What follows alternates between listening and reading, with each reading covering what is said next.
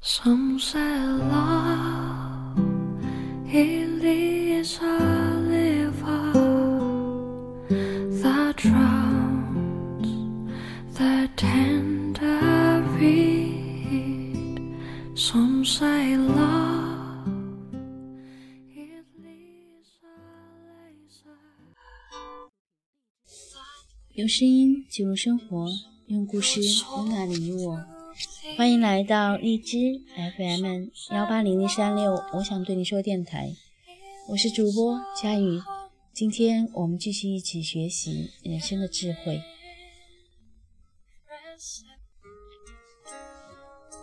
我的拥有就在我身，生活在这一世界里，一个拥有丰富内在的人，就像冬天的晚上，在漫天冰雪当中，拥有一件明亮。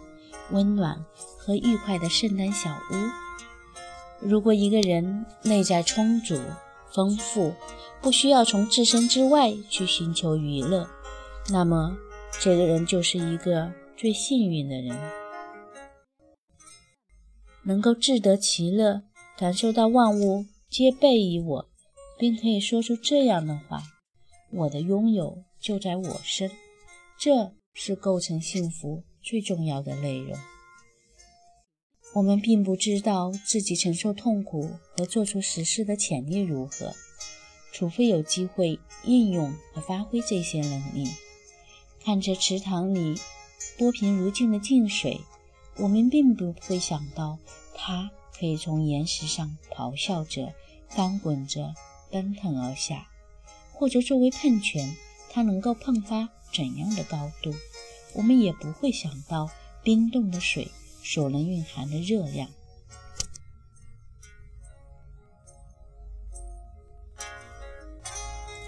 闲暇是每个人生命存在开出来的花朵。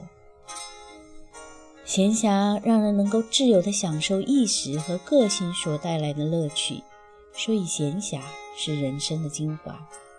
闲暇就是每一个人生命存在开出来的花朵，或者物灵说是果实。也只有闲暇使人得以把握、支配自身，而那些自身具备某些价值的人，才可以称得上是幸福的。对于大多数人来说，闲暇只会造就一个无用的家伙，无所事事、无聊烦闷。那么他的自身。就变成了他的包袱。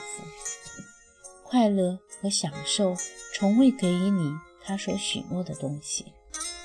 我们生活过的每一天都告诉我们，快感和享受就其自身而言，就算是得到了它们，也是骗人的。快感和享受并不曾真正给予我们他所许诺的东西，它并没有让我们的内心得到满足。得到了这些快感和享受以后，以这些快感、享受结伴而来的，或者出自这些快感、享受本身的不便和烦恼，也让这些快感、享受变了味道。自己扛起命运给予的负担和痛苦，正是为实践公正所付出的牺牲，使公正这一美德受人敬重。因为如果这一美德只涉及无关痛痒的小牺牲，那是不会得到别人的敬重的。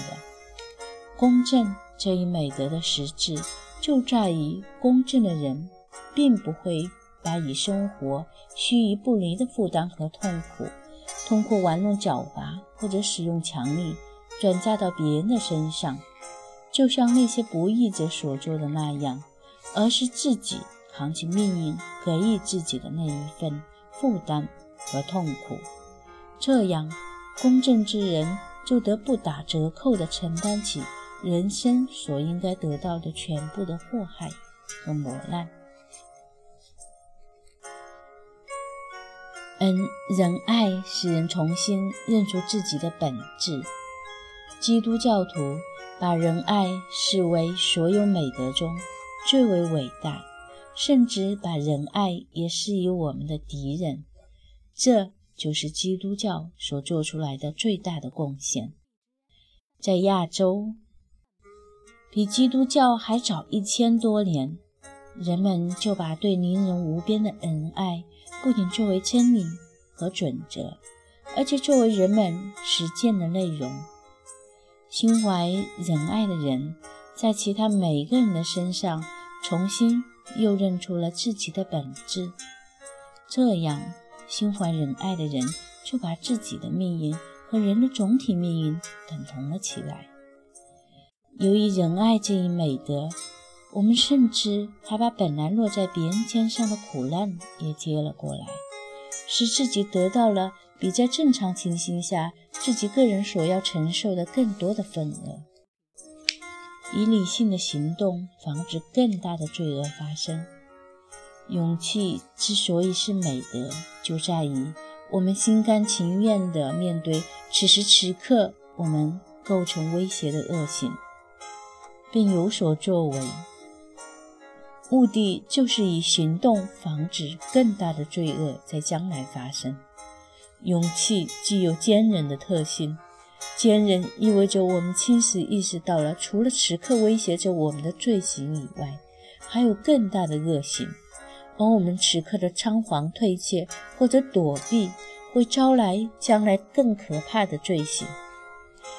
我们行动和努力的指南不可以是想象中的图像，而应该是考虑清楚的概念。纯粹的经验跟阅读一样，并不可以取代思考。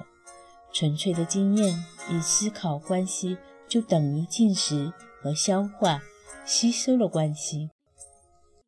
当经验吹息，只有通过经验的发现，才促进了人类知识的发展。